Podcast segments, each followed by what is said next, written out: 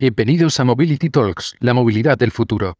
Un podcast de ANFAC para hablar de la transformación de la industria de la automoción a la nueva movilidad.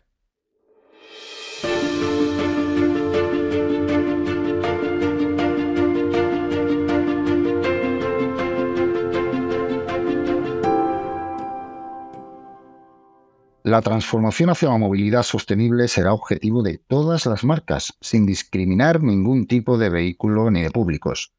Un proceso que evidentemente ha de llegar incluso para aquellos más exclusivos y considerados un lujo para la mayoría de los compradores. Un coche de lujo, a grandes rasgos, es aquel que destaca por su calidad, equipamiento, prestaciones, exclusividad y acabados más refinados, con carácter deportivo, donde cualidades como el motor y la potencia son signos de distinción y donde la transición hacia la movilidad electrificada también supone todo un reto.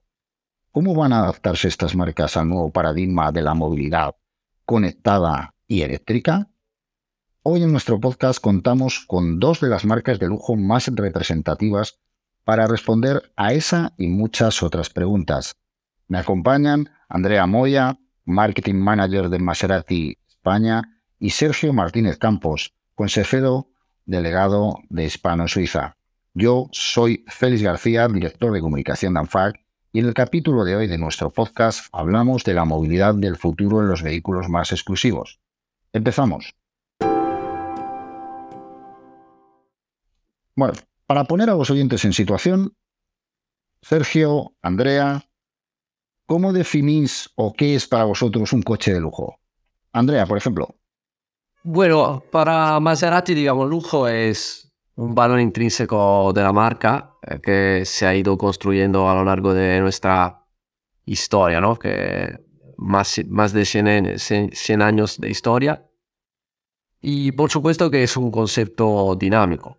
Eh, tenemos que evolucionarnos para adaptarnos a nuevos clientes y al día de hoy tenemos que adaptarnos tanto a los clientes más tradicionales, los que llamamos maseratista, que buscan al final prestaciones, el diseño italiano, el lujo. Y sin embargo también a clientes más modernos que buscan conectividad, buscan tecnología, buscan nuevas soluciones en el interior. Y todo esto, pero digamos que al fin y al cabo todos los que compran y eligen Maserati lo hacen porque buscan deportividad y lujo, pero sobre todo algo único, eh, diferenciarse del resto. Pues eh, para nosotros eh, el, pues el, lujo de la automoción es algo más que un coche.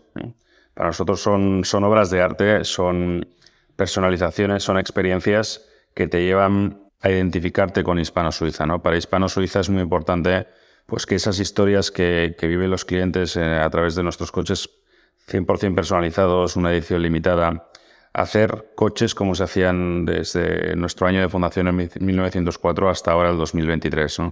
Eh, un ejemplo de ello puede ser uno de nuestros clientes ¿no? que, buscaba, por ejemplo, eh, el color de su coche y a través de, una rosa eh, que encontró en una floristería dijo quiero este color. ¿no? Eso para nosotros es una parte de personalización, de lujo, de experiencia, en definitiva, de también seguir siendo únicos, cada uno en nuestro segmento pero sobre todo em, hacer que, se sientan parte de la familia de Hispano-Suiza, ¿no? que cuando hablen con nuestros ingenieros, nuestro director de diseño, nuestros mecánicos, al final se lleven a casa pues, un sueño hecho realidad. Y eso para nosotros es, el lujo en la automoción, es algo más que un coche. Eh, evidentemente, tiene que ser algo más que, que, un coche, ¿no? porque si no, no sería exclusivo. Eh, pero el, coche de lujo, eh, como estamos diciendo, no es ajeno a todos los cambios que, está viviendo eh, el ecosistema de la movilidad, ¿no? La transformación de la movilidad. ¿Cómo, ¿Cómo, lo estáis viviendo y afrontando el proceso desde, desde, vamos, desde Maserati, Andrea? Mira, uno de los valores más importantes para nosotros como marca, siempre decimos la audacia, ¿no? Que al, fin, al final quiere decir mirar hacia el futuro con, um, con confianza y buscar la evolución, uh, mejor dicho, buscar el progreso a través de la, de la evolución. Entonces, bueno, al final uh, se traduce en innovar Y por supuesto, el, digamos, el desafío es ser fiel a, a nuestros ADN y seguir entregando las emociones que, que Maserati siempre ha, ha, entregado a sus clientes. Creo que, por ejemplo, por, hacer, por darte un, un, ejemplo muy sencillo, cuando nosotros entramos en el mercado de los híbridos, lo hicimos apostando con, uh, por, uh, por, el motor My Hybrid y con una fórmula muy sencilla, reducir peso, um, distribuir este peso de, de forma optimal para que al final la experiencia dinámica del cliente sea incluso mejor de la que tenía antes con un coche de gasolina tradicional. Y por supuesto, preocuparse solo de disfrutar su, su Maserati. Sergio, ¿los cambios se basan únicamente en cambiar motores, apostar por un vehículo 100% eléctrico, que tenga una potencia descomunal, como puede ser eh, vuestro caso? O, la transición hacia la electrificación supone también incluir incluso en el lujo una forma de entender el vehículo de lujo, el vehículo más top, más exclusivo?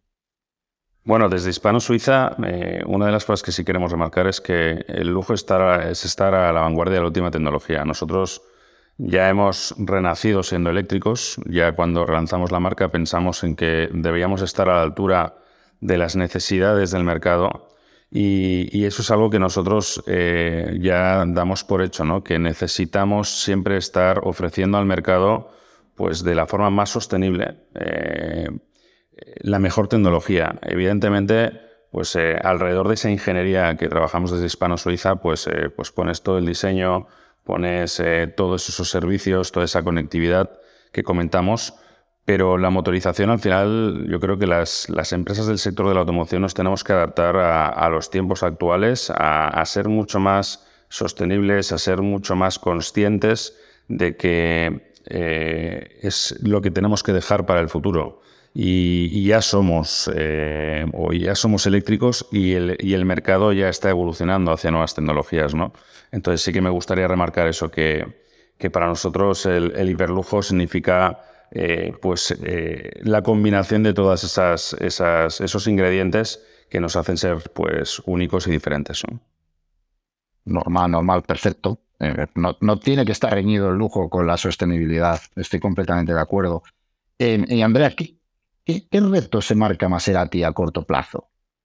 Bueno, nosotros terminamos eh, el 2022 muy contentos, eh, con muy buenos números. Y bueno, retos para, reto para 2023 es seguir creciendo y estoy convencido, seguro que, que lo vamos a conseguir por, uh, por la gama de productos que tenemos a disposición. Eh, ahora vamos a lanzar el nuevo Maserati Gran Turismo, que es el coche diría el modelo más icónico de la marca y que va a tener tanto una versión de motor combustión, bueno, dos versiones, Modena y Trofeo, y cuanto una versión 100% eléctrica. Entonces entramos en ese mundo de, de la electrificación, digamos, llena 100% con el programa Folgore. Eh, lo hacemos el mismo año que también entramos en la competición eh, siempre eléctrico con, uh, con la Fórmula E y creo que esto es muy importante, ¿no? Combinar competición con, uh, para llevar esos conocimientos, esas tecnologías a los coches de producción, es, fue un poco como todo empezó, ¿no? Eh, también la marca Maserati y tiene que seguir de esa forma. Y básicamente eso, queremos posicionar el programa Folgore como una referencia absoluta en, la, en, la, digamos, en el segmento de coches eléctricos y seguir creciendo también con uh, los motores de, los motores de combustión tradicional con la gama de productos que tenemos actualmente. Ajá. Eh, Sergio, una, vosotros no tenéis el problema, entre comillas, bendito problema, ¿no? Que, que, comenta Andrea, que tienes que pasar del motor de combustión al 100% eléctrico porque habéis renacido 100% eléctricos. Pero ahí, una de las claves uh, puede ser eh, pues e-, ese rugido, ¿no? El rugido de, del motor, esa sensación. ¿Cómo, cómo, lo, cómo lo planteáis vosotros? Eh, ¿no? Eh, eh, quiero decir, yo he probado coches 100% eléctricos de carrera, deportivo, incluso el vuestro, una maravilla. ¿Cómo, ¿Cómo se le traslada al cliente esas sensaciones de las que hablas? Eh, de, un motor tan potente, aunque sea 100% eléctrico, y que no ruja. Bueno, yo creo que eh, estamos en un cambio de paradigma, estamos en un cambio de, en la sociedad de, del conocimiento de, del sonido, ¿no? En ese sentido. Nosotros desde Hispano Suiza, como tenemos a nuestros pilotos de desarrollo, a Luis Pérez Sala y a Pablo, Pablo Suárez, ¿sabes? pues Luis Pérez Sala conocido para todos, Pablo Suárez también está en competiciones de rally cross eléctrica. Nuestros ingenieros vienen, fuimos campeones del mundo de la Fórmula E em, y nuestra mentalidad siempre ha sido pues trasladar la competición a la carretera, ¿no? Y, desmitificar que el coche eléctrico no hace ruido, hace otro tipo de ruido, ¿no? Em, nosotros en 1904, cuando Marvel Hit y Dame Mateo quisieron eh, fundar Hispano-Suiza, ya pensaron en, un, en, un, vehículo eléctrico. En 1898, pues ya presentaron uno, lo que pasa que no estaba a la altura de, de, las necesidades en aquel momento, pero nosotros ya hemos hecho realidad con un coche eléctrico que, que se puede disfrutar con otro tipo de sonido, con otro tipo de sensaciones, sensaciones nuevas que están entrando en el sector del, hypercar, del, del, hiperlujo, y que a través de la competición también nosotros estamos muy, eh, muy conectados con esa competición. Seguimos con, eh, con presencia con algunos de nuestros ingenieros en Fórmula E, en Extreme, pues colaborando con, con Acción Extreme y Carlos Sainz. Eso hace que para, para el cliente le podamos transmitir esa experiencia de que es otro tipo de ruido, es otro tipo de sonido y no menos sostenible. ¿no? Eh, también pensemos en los decibelios que, que, puede producir un motor de combustión o un motor eléctrico. ¿no? Y es una forma de demostrar al mercado que es posible y que lo hemos hecho realidad. Completamente de acuerdo.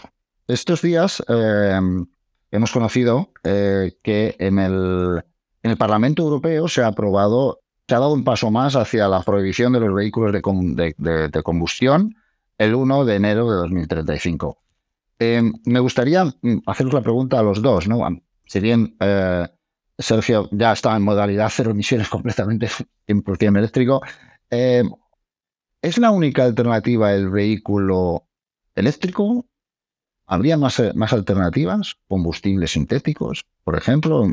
Habéis hablado, Andrea, de competición de la Fórmula E, pero ah, hay Fórmula 1, eh, hay otro tipo de competiciones. ¿Existen alternativas o solo mm, tenemos la única vía que es el vehículo de batería? digamos que ah, en este momento nosotros estamos enfocados al 100% en la electrificación. Como he dicho, es algo que justo estos días ¿no? vamos a lanzar el primer vehículo 100% eléctrico, que va a ser el Gran Turismo. Y después tenemos el grande reto, digamos, a nivel tecnológico de contar con una versión full electric para cada modelo ya en 2025. Fantástico. Entonces, o sea, en dos años tenemos que tener ya una gama completa eléctrica. Ese es nuestro foco, eh, eh, el 100% digamos de nuestro foco en este momento. Pues para nosotros, Félix, eh, es que mm, siempre decimos que, que que la tecnología se tiene que adaptar a los tiempos. ¿no? Eh, somos eléctricos, pero hay que seguir investigando, hay que seguir ofreciendo el mejor producto para, pues, para la movilidad a nivel global. Y ahora pues, todos estamos yendo hacia, esa electrificación, pero nosotros no descartamos eh, siempre estar evolucionando y estudiando pues, mejores opciones, si caben o no. Eh, yo creo que nadie tenemos la varita mágica ahora mismo de, de, de, esas futuras opciones pero sí que tenemos claro que ser sostenible ya no es una opción, es, una obligación, es un hecho, es algo que, todas las marcas eh, debemos trabajar e invertir en ello a través de nuestros equipos pues, para, conseguirlo. ¿no? Ok, y ya para, para ir terminando eh, y ahondando en lo que acabáis de decir, entonces, tenemos claro que hay nicho de mercado para un lujo con una movilidad cero emisiones completamente sostenible? Nosotros, eh, sinceramente, ya lo estamos haciendo. Eh, ya, ya, ya existe ese mercado. Ya estamos viajando por todo el mundo. Tenemos unos feedbacks muy, muy interesantes eh, donde, donde compartimos esas experiencias y ese es, ya, hay cabida, ya se acepta, ya se quiere y, y, bueno, se ha abierto una nueva posibilidad dentro del mercado de la automoción para demostrar que, podemos seguir haciendo las cosas, recuperando también algunos tipos de trabajo que se habían dejado eh, de hacer por el tema de industrialización, lo que es la personalización, lo que es acercar a las personas, ¿no? que tu coche sea eso, algo más que un coche. ¿no? Eh, ¿Cuántas veces eh, vivimos experiencias dentro de nuestros coches? una canción, conversaciones, eso ya, sigue siendo un lujo. ¿no? Entonces hay cabida y, creemos que hay que seguir trabajando en esa dirección. Andrea, Sí, sin duda. Yo creo que la, la electrificación nos da más posibilidades, nuevas posibilidades. Y por un lado creo que vamos a poder seguir haciendo coches que hacen soñar a la gente, súper deportivos. Y por el otro, quizás ser más accesibles y por supuesto más sostenibles, posicionarnos aún mejor en el futuro. Muy bien, eh, con esto terminamos. Muchas gracias eh, a los dos, Andrea, Sergio, un placer contar con vosotros y por acercar a nuestro público más detalles sobre los coches de lujo y compartir vuestras previsiones e impresiones de cara a un futuro que seguro que será retador para todos los que estamos involucrados de una manera u de otra en el sector. A ustedes, clientes de este podcast de ANFAC, agradecerles una vez más el apoyo. Solo me queda emplazarles a escuchar un nuevo episodio con más claves de la que será y ya es la movilidad del futuro.